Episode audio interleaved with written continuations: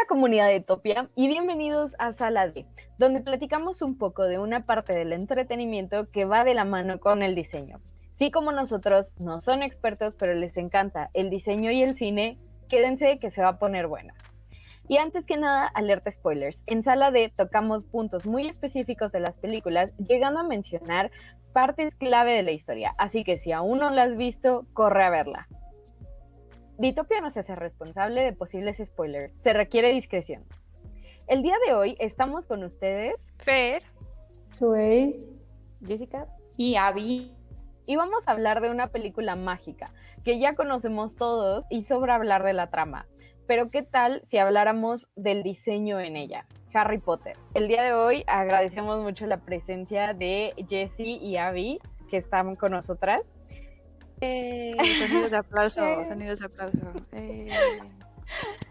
Y pues, eh, quien quiera empezar contándonos cuál fue su película favorita y por qué. Creo que fue la de la de El misterio del príncipe mestizo. Para mí es mi favorita. O sea, es como la que te revela. Siento que es un golpe muy cañón cuando ves la que Snape mata a Dumbledore. Es como de, ¿qué? Ah, Ajá, por eso. Uy, empezamos fuerte. uy, uy, uy, uy, uy. ¿Y tú, Jessie? Ay, la mía es por siempre y siempre ha sido eh, el prisionero de Azkaban. Uf, Ay, no. Tristísima parte. Sí. Es que, no, la, la, cantidad de cosas que pasan en un ratito, toda la historia frente al giratiempo y cómo van resolviendo a partir de ello y entonces todo va teniendo sentido, todo se va hilando, me encanta y algo de lo que me gusta bastante es la diferencia, por ejemplo, de, los colores, o sea, Harry Potter y este y el prisionero de Azkaban es muy oscura es de las películas más oscuras de, toda la saga. Pero al mismo tiempo es de las que cosas más bonitas tienen, o sea, todos los personajes, este, el hombre lobo es, es, impactante para mí. Me encanta. Sí. ¿Tú, Sway? La mía igual, desde que la vi fue la de El Cáliz de Fuego, o sea, desde que la vi como que llamó mucho mi atención desde el inicio, ¿no? Este, bueno, de las casas de campaña mágicas, ¿no? Esta escena donde entra y se ve súper chiquita y hay un montón de cosas adentro, como que eso mi mente voló. Dije, wow, ¿en qué momento, no?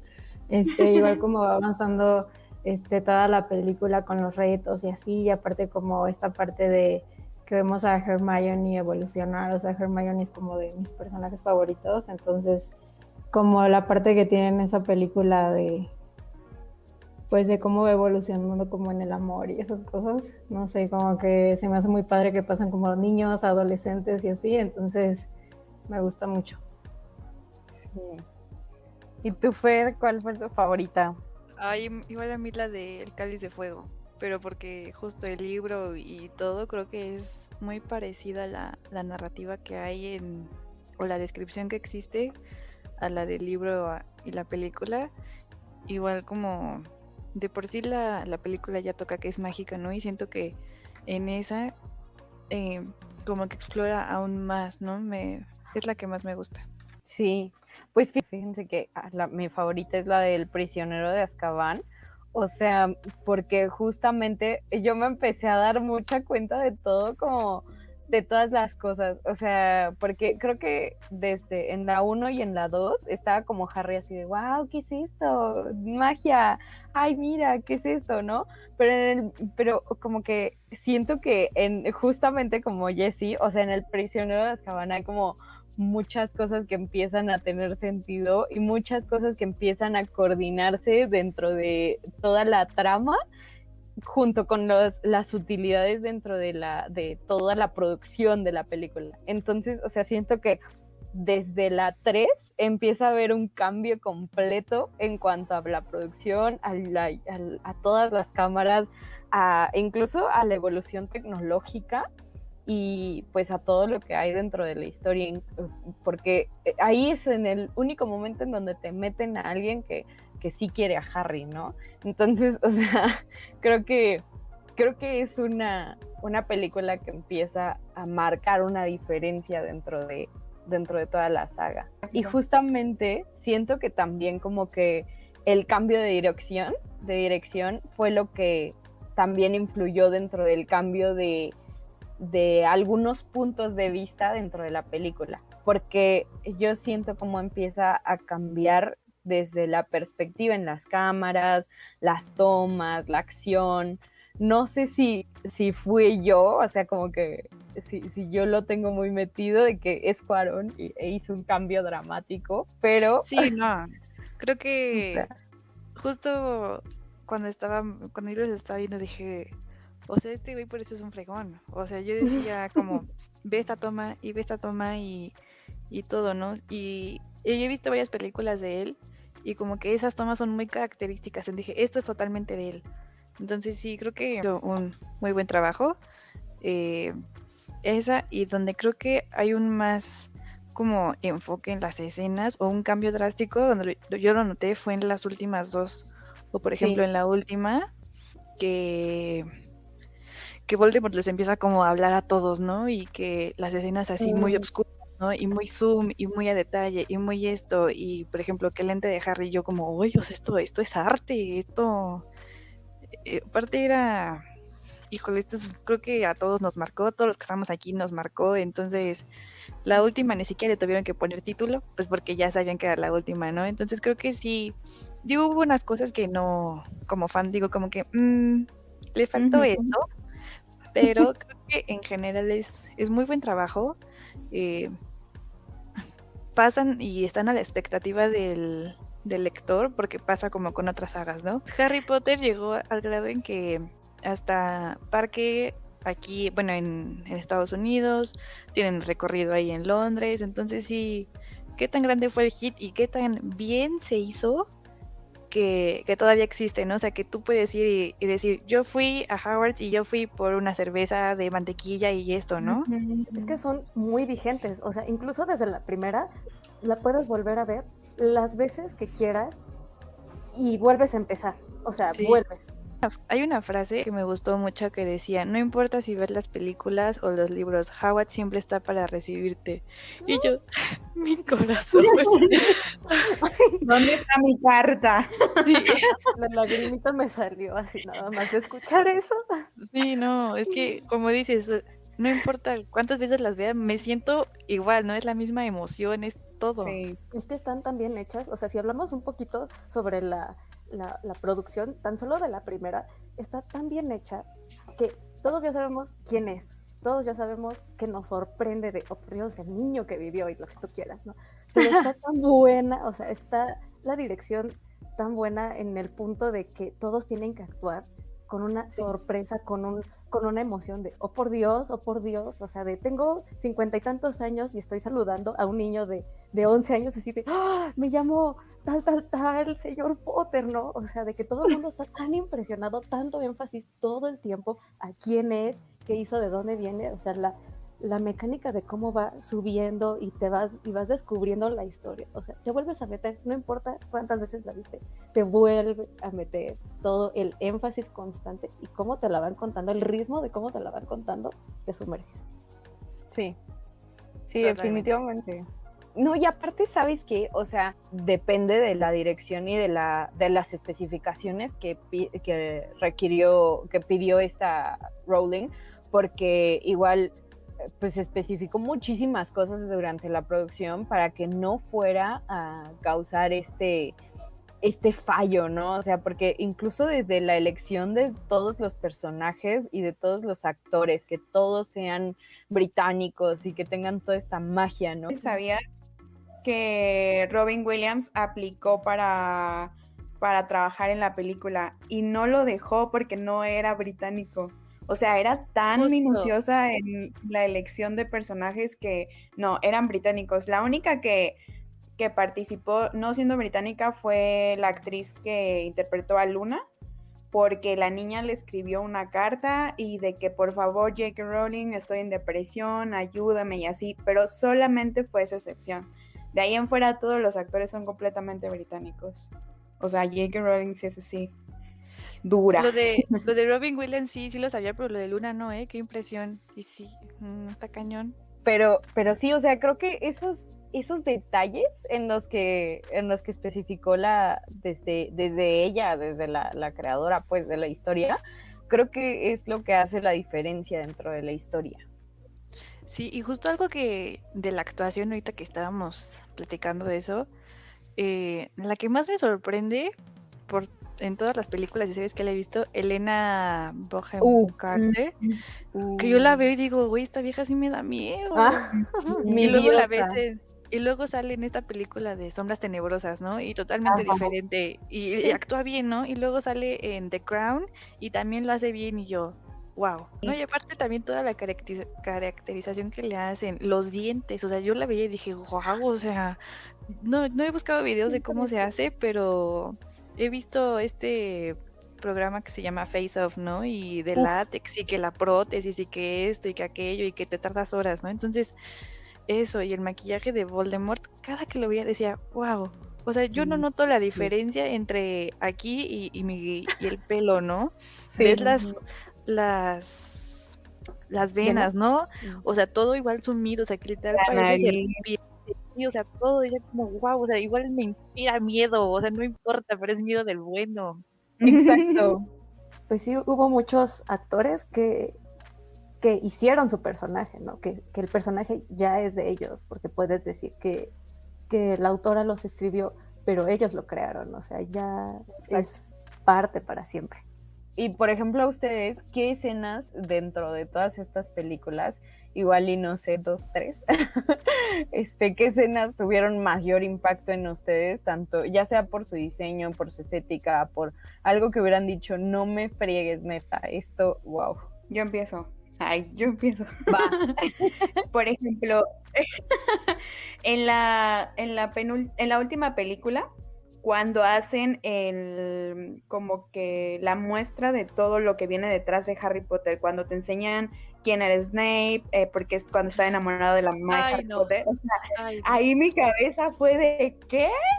Ajá, siento que eso fue lo más impactante de toda la. ya está llorando.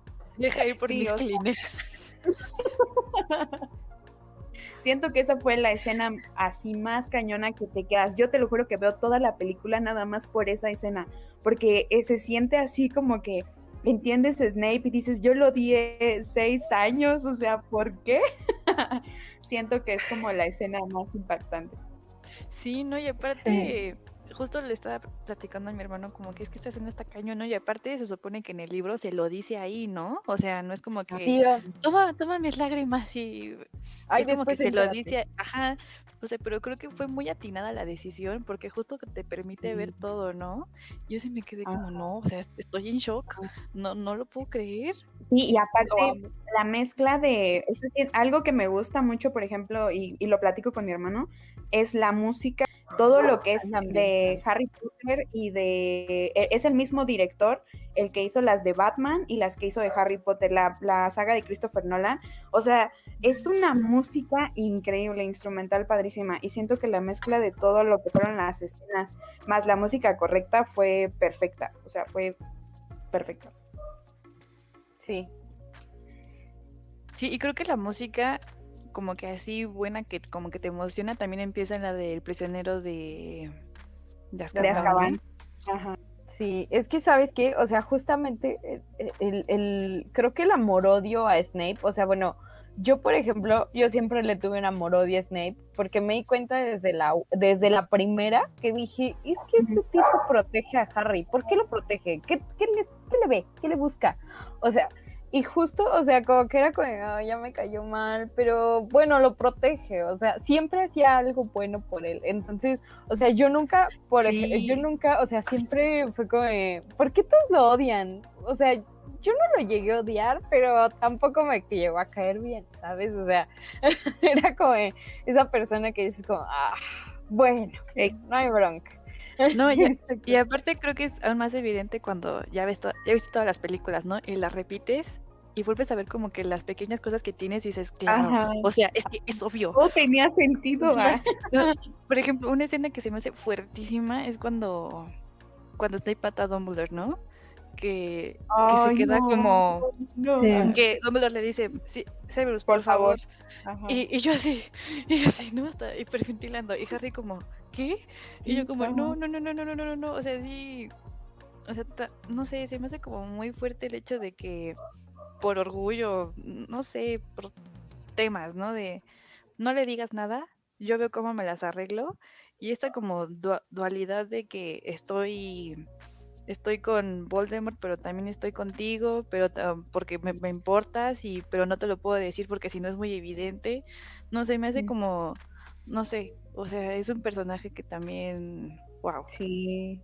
Era un Sí, doble Yo, creo que yo creo que si yo pudiera ser un personaje en Harry Potter sería Dumbledore. Siento que Dumbledore fue una persona como súper así, o sea, hi- hizo muchas cosas como muy importantes y es como dicen, Dumbledore fue tan bueno que hasta planeó su muerte. O sea, imagínate ser eh, un mago tan poderoso que tú dices, yo me voy a morir porque esto va a servir. Así.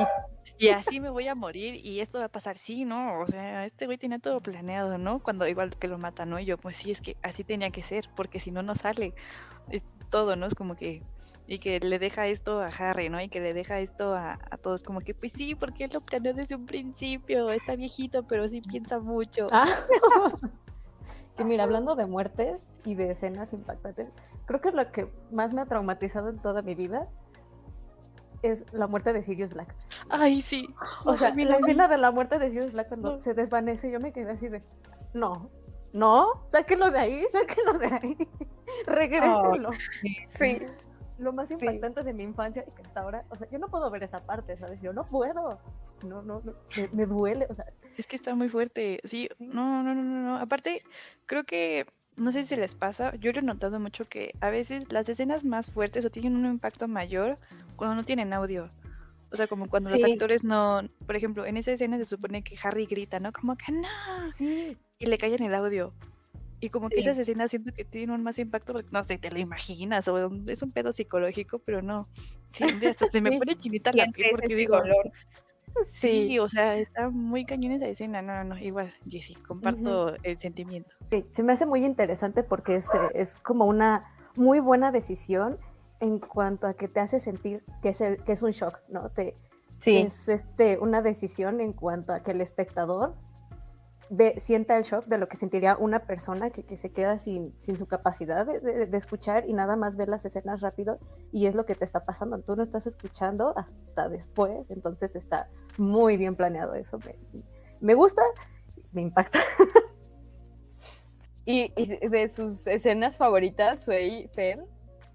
Vasu, o. Pues, o sea, yo igual creo que la de la muerte de Dumbledore igual es como de mis favoritas, o sea, como por todo el ambiente que se forma, que es caos y que tú dices como qué está pasando, ¿no? Y, y creo que, o sea, tanto en diseño como en música, como por la trama, o sea, como que todo te va llevando y como que es un juego muy sentimental, ¿no? Como que vas teniendo muchas sensaciones al momento y creo que es una escena que igual te deja muy marcada. Y otra, este, que es muy diferente el sentimiento a esa, pero es la que les había comentado de la del cáliz de fuego, ¿no? Cuando entran a esta casa de campaña, o sea, yo la volví a ver, eh, o sea, recuerdo que cuando salió la peli, o sea, cuando estaba chica y la vi, o sea, fue como que dije, una sorpresa, ¿no? ¿Cómo es que, es que está todo eso adentro y así, ¿no? Y ahorita que la volví a ver ya a esta edad, igual me sorprendió, pero creo que de, de otra manera, ¿no? O sea, es como Sí. que ves las cosas y dices, ok, sí está muy grande, sí está muy padre, pero, o sea, como que te impacta de una forma diferente, pero igual te impacta. Entonces, eso también. Otra que también ahorita que estaban hablando de, de los personajes y así, es la de donde sale su amiga la fantasmita del baño. No me acuerdo bien en qué Ah. peli es, pero Salen desde la 2. en Ya de ahí. la 2, ¿no? Ajá. Este, creo que también fue como un personaje importante, ¿no? Porque como que las cosas que, que le dice y todo, o sea, yo le acuerdo que vi de, y de niña y decía, ay, un fantasma y así, ¿no? Pero, o sea, creo que te va como hasta cambiando la percepción, no sé, está, está bueno. También esa es otra que sí me gusta. Mis escenas favoritas, mm, igual, bueno, no como que sean favoritas, ¿no? Porque sí dan miedo. Bueno, te imponen. Cuando vuelve a, a nacer Voldemort, de que igual trae como su capa, ¿no? Y este, se le empiezan a hacer los ojos y no sé, toda la toma, toda la que es tan oscuro. Bueno, es un contraste, ¿no? Del fondo oscuro, pero él pues muy blanquecino, ¿no? Y que los ojos y, híjole, la capa, yo cada que la veía decía, wow, o sea, que yo no sé qué diseñador hizo esto, pero, o sea, como que Muy bueno. o sea, sabemos, ¿no? Diseñadores de moda igual todo tiene su complejidad y hacer una capa así y que yo creo que ni le pesa y que sea tan ligera, eso me, me encantó. Y, por ejemplo, otra eh, de la primera película cuando entran al, al salón, que ves como que las, las Oh, velas en el techo, ¿no? Y, y toda la Sí. comida, y es como que, ay, yo también quiero estar ahí. Como que esas escenas son de, de mis favoritas. De Sí, hecho, es que, la- las velas, ves que cuando. Ay, perdón. Vienes, vienes. Cuando ves que atrás están la- las velas, el director de la primera y de la segunda fue él mismo. Y dice que las velas sí las ponían con un hilito. Pero ya en la segunda, como que ya le cambiaron porque era un poco arriesgado para los actores. Imagínate, se cae una y fueron, ¿no? Eh, Pero las primeras dos, no creo que fue la primera película, sí eran velas reales. Ya la segunda ya fueron digitales. Órale. Oye, está bueno, no sabía. No, sí me daría mucho nervio estar abajo de. Que te cae cera, ¿no? Sí, Ahí De entrada. Sí. Pues, ¿sabes qué? O sea, creo que ese juego de como de cosas irreales y de cosas como muy, muy que neta te preguntas, ¿cómo le hicieron? O sea, de entrada, qué flojera andar pegando cada velita en el techo, ¿sabes? O sea, de, de entrada. Aparte, o sea, digo, ahorita estoy buscando la, la- la mecánica y digo, la vela antes no quemó el hilito con el que colgaba. O sea, estoy viendo todas las, o sea, todas las posibilidades y digo como, wow, o sea, neta que friega. O sea, y, y por ejemplo, o sea, a mí una de las escenas que más me impactaron o de las que más me, me gustaron como tal fue la de, o sea, la primera vez que salen las escaleras este, movibles, las escaleras que se mueven. O sea, de verdad que a mí me encantó y sobre todo porque a mí me mandó al cuadro de Escher de las escaleras, precisamente en donde están escaleras que suben, que bajan, que van para todos lados. O sea, y dije, wow, Escher vivía en el 2001. O sea, yo dije, a ver, ¿de dónde? O sea, creo que hemos tenido tanto este afán porque las escaleras solo van para arriba y para abajo que creo que lo intentamos proyectar en muchos lados, ¿no? O sea, y, y, y me- a mí me, o sea, a mí me llama mucho la atención porque, por ejemplo, también en, dentro de las películas de terror, las escaleras tienen una simbología. Entonces, o sea, ahora que en el momento en el que tú me dices, es que las escaleras se mueven, o sea, en un libro, digo, wow. O sea, ¿y por qué se mueven siendo que son algo que te tiene que llevar a un lugar específico, ¿sabes? Entonces, ¿cómo le vas a hacer? O sea, la primera vez que las vi dije como, güey, ¿y si se mueven cuando ibas para un lado? O sea, ¿te regresas? ¿O cómo le haces, no? O sea, pero, pero después, o sea, conforme iba pasando y, y me iba enterando como de, de, la, de la relación de las escaleras, dije, o sea, es que imagínate que, que se muevan, o sea, neta, está muy loco. Y creo que es algo que, que incluso en la vida real nos, imaginamos o, o, esperamos que en algún momento pase o lo que sea, porque incluso también con los elevadores siempre jugamos y también en, esta, en este caso en el Ministerio de Magia, cómo se mueven para atrás y para adelante, ¿no? O sea, creo que toda esa cuestión de movilidad como tal y de transportes es, es demasiado llamativo dentro del mundo de la magia. O sea, a mí me, me deja impactada. La estética del Ministerio de Magia, wow, ¿eh? Porque aparte ese fue un set que construyeron. Está increíble. Sí impone, sí dices, sí, aquí yo se me hace muy, muy, muy buena. Eh, no sé quién lo hizo, ni cuánto se tardaron. Creo que, no sé, yo creo que bastante tiempo, pero sí. De los todos, de todos los escenarios que hay, creo que ese es uno de mis favoritos. Y aparte, o sea, de verdad que siento que puedes empezar a encontrar como muchas, muchas cuestiones de arquitectura y de diseño y de toda, e incluso de ingeniería en toda la, en toda la cuestión de, de los de los escenarios de Harry Potter. O sea, de verdad que a mí me llama muchísimo, muchísimo la atención las campañas que dices, güey, de que entras y es todo, toda una casa para todo el mundo. Y algo que me encanta es la casa de los Weasley. O sea, de verdad que estoy volada con la casa de los Weasley. Creo que dentro de todas las cosas mágicas que hay, también hay como una lógica que incluso se podría adaptar a la vida real, ¿no? O sea, a mí me encanta eso. Justo de eso que estás comentando de arquitectura, igual encontré este como varios este ahí reportajes y análisis y todo eso de la arquitectura dentro de la película. Incluso hasta encontré una tesis que hicieron unos estudiantes de la arquitectura, bueno, decía arquitectura neogótica en Harry Potter, ¿no? Donde se pueden analizar todo en su tesis, ¿no? Pero, este, por ejemplo, algo que se me hizo súper como dato curioso, ¿no? De los secretos de arquitectónicos de Howard, este, por ejemplo, aquí mencionan que, bueno, esto sí lo sabemos, ¿no? Que nunca se construyó, solo fue en maquetas, este, y, en los parques temáticos, ¿no? El diseño estuvo a cargo de Stuart Craig y este, que se, se basaron en diferentes locaciones de Gran, de Gran Bretaña, tanto para interiores como exteriores, este, pero que, o sea, muchos dicen como que es un estilo gótico medieval, pero en realidad como que no se puede encasillar en uno solo, porque tiene como que muchas este, fuentes de inspiración y también estaba leyendo que J.K. Rowling, este, muchos de estos, este, de esos lugares como la, la catedral, dice de Durham, el castillo Stirling, este, muchos de estos lugares ella los había visitado este, como en ciertas etapas de su vida, entonces este, así fue como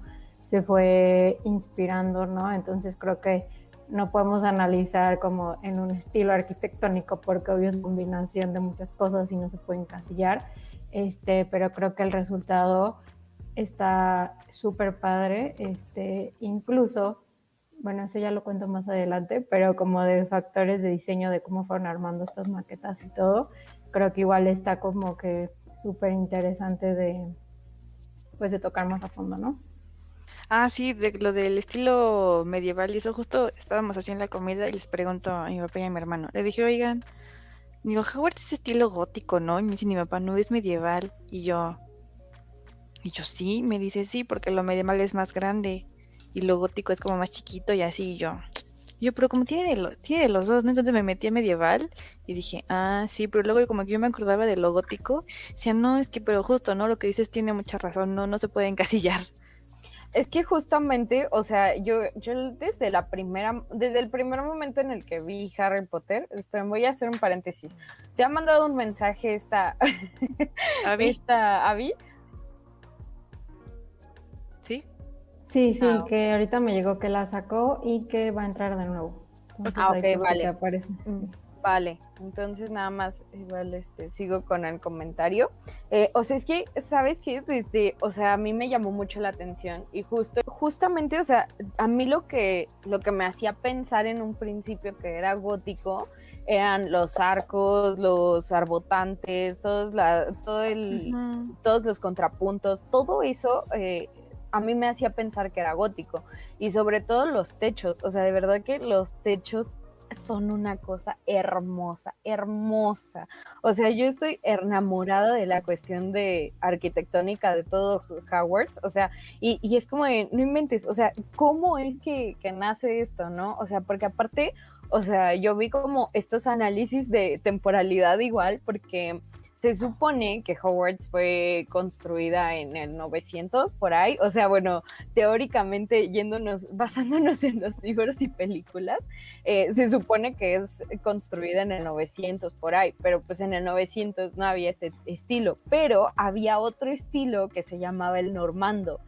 Y justamente es como una combinación entre estos, o sea, y, lo que dicen, o sea, no se puede encasillar a un solo estilo ni al estilo gótico como tal porque tiene mucha esencia de otras de otros este de otras de otras influencias pero o sea creo que creo que de verdad que yo estoy enamorada tanto con los vitrales o sea es que lo que más te jala a la parte gótica son todos los arcos, los vitrales, lo largo de, las, de los edificios, o sea, porque creo que también se ubican mucho en ese espacio superior para poder hacerlo más mágico, no sé, o sea, y hay algo que me llama mucho la atención, que no sé si soy yo o si sea como en todas las películas, pero es que como que en las primeras dos o tres tal vez, no, yo creo que en las primeras dos empiezan a, bueno, hay como una,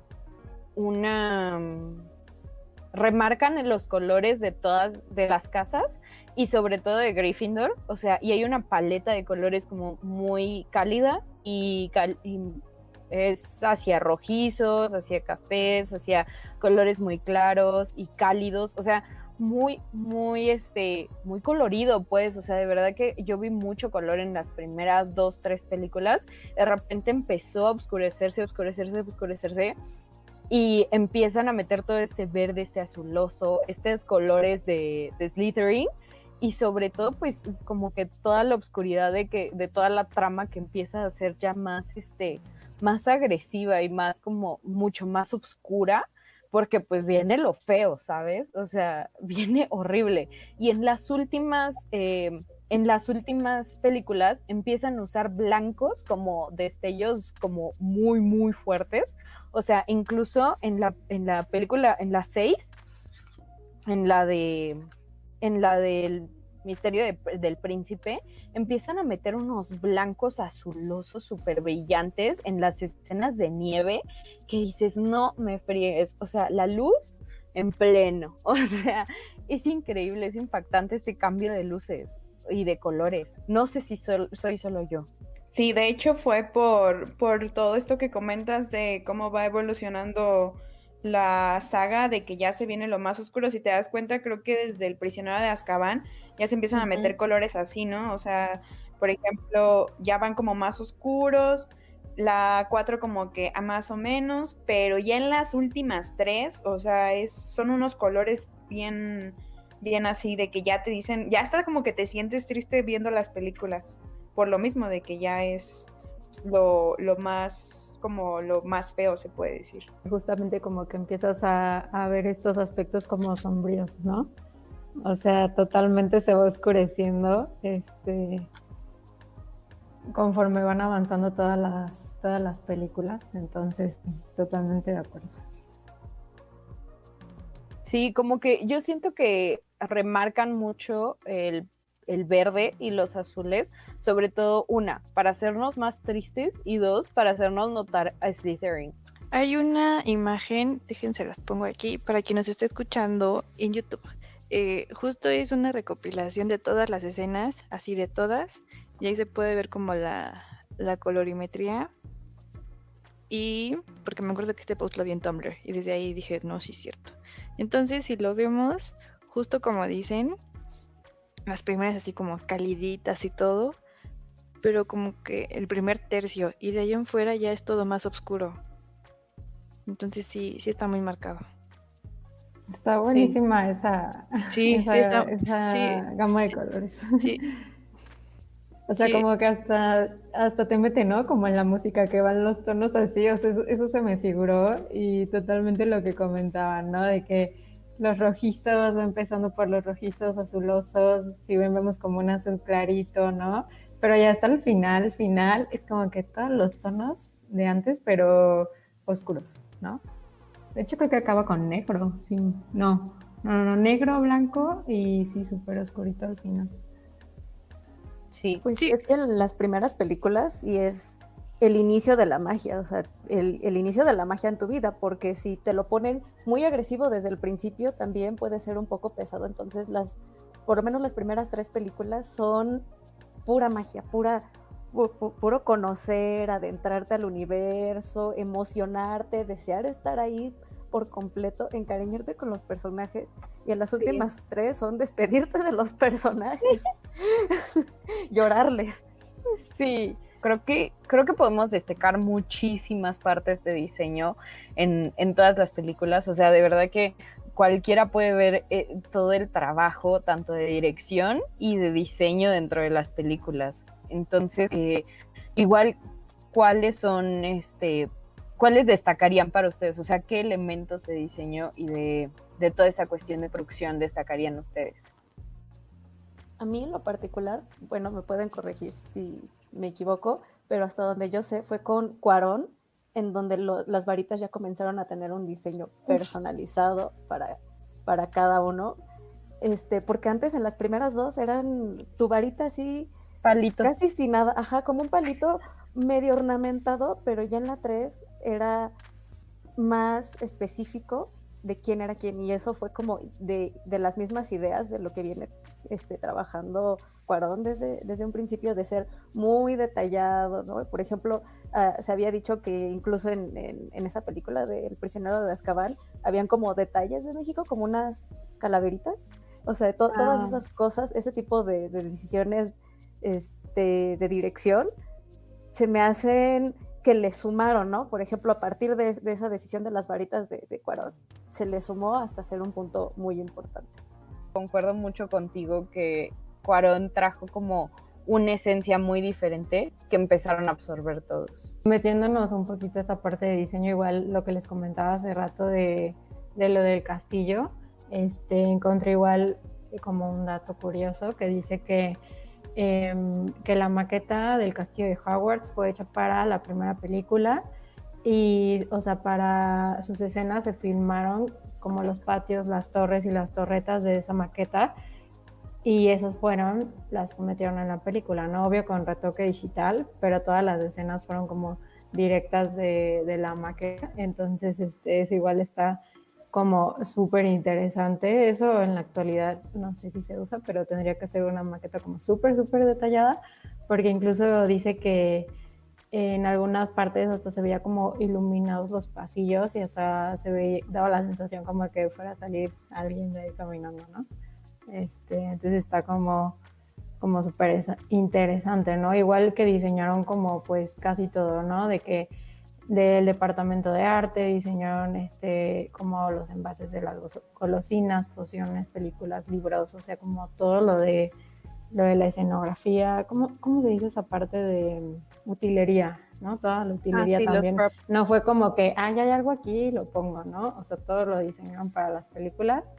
Este, igual como que hicieron todas las maquetas de cartón para construir este, todos los departamentos y eso, y los escenarios, y como que ya de ahí se apoyaba el diseñador de producción. Entonces creo que si nos metemos igual como a toda esa parte del diseño de producción, digo, es todo un mundo, pero igual es como que te das cuenta de todo el trabajo que hay detrás de cada película, y ya si hablamos de todas, es como, wow, ¿no? O sea, todo el tiempo que les llevó. Yo les quiero comentar un dato curioso de los castillos, bueno, del castillo de Hogwarts. En cada película fue un castillo diferente, solo que no, o sea, si tú que llevas años viendo películas nunca nos dimos cuenta, o sea, ya hasta que alguien lo explicó y nos enseñó, miren, en la 1 fue este, en la 2 fue el otro, es cuando dices, oye, sí es cierto, pero la verdad es que no, uno no lo nota. Y, y es como, si te das cuenta, por ejemplo, en la 2, cuando llegan y se estrellan contra el sauce bo- boxeador, se supone que está enfrente del castillo.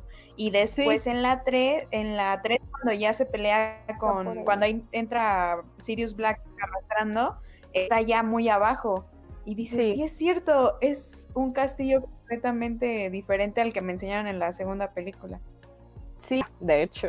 Es- está muy padre ubicar el plano del castillo y justo ver esos, esas fallas que dices como, "Mm, qué curioso. Incluso, por ejemplo, en la 1, si, si ves cuando empiezan con las escobas y entonces es lo del Quidditch, de que Harry atrapa la, la esa pelotita recordadora así, ¿no? Que el campo que está ahí no lo vuelves a ver. Exacto. Toda la fachada incluso del lugar no lo vuelves a ver jamás. Exacto. Ni a la también- Exacto. A mí algo que me llamó mucho la atención fue cuando empezaron el de torneo de los tres magos, o sea, cuando empezaron el torneo, o sea, a mí me, me llamó mucho la atención cómo empezaron a adaptar todo el castillo para recibir a las dos escuelas y que empezaron a llegar, ay no, me encantó el barco de los señores, es una joya, Así es. es increíble. ¿Y tú, Fer?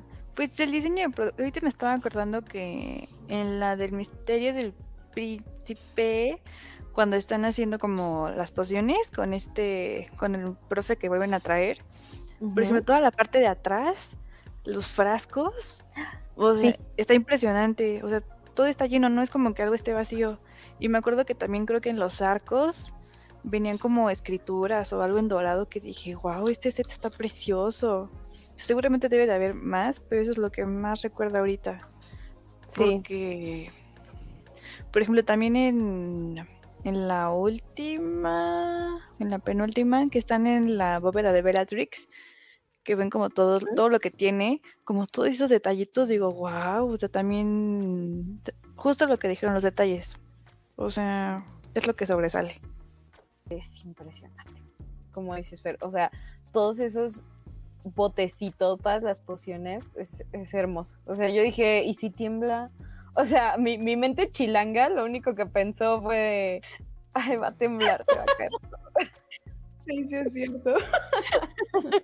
Dices que ahí no tiembla. ¿o qué? ejemplo, Por ejemplo, de la, de la última película, ven cuando, cuando ya está para la batalla final, que están en la sala de menesteres y hay como montañas de cosas y todo eso.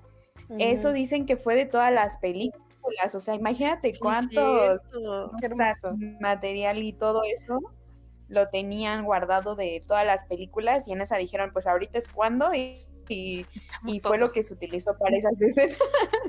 Ni acomodarlo ahí Justo en la escena que están como escalando los sillones dije, o sea, sí será todo hecho de sillón o estará hueco por dentro.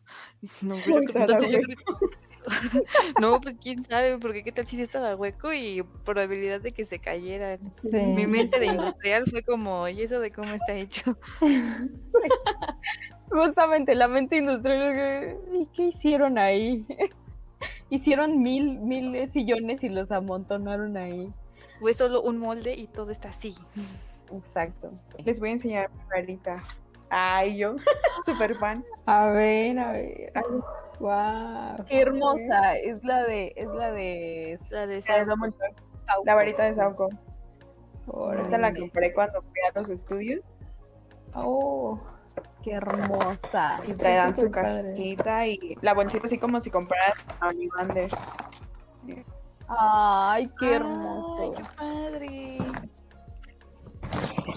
Qué hermosa. es tu tesoro. Y em, pues creo que creo que podemos decir que aun cuando no te guste la magia, Harry Potter sobresale por el cuidado en el detalle, que es lo que hace destacar esta saga y nos adentra en este mundo mágico. Muchas gracias Jessie y Abby por haber estado con nosotros.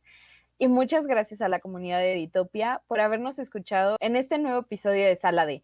Déjenos sus comentarios en YouTube. No olviden mandarnos sus recomendaciones y lo que ustedes destacarían del diseño dentro de la película. Nos vemos la próxima función.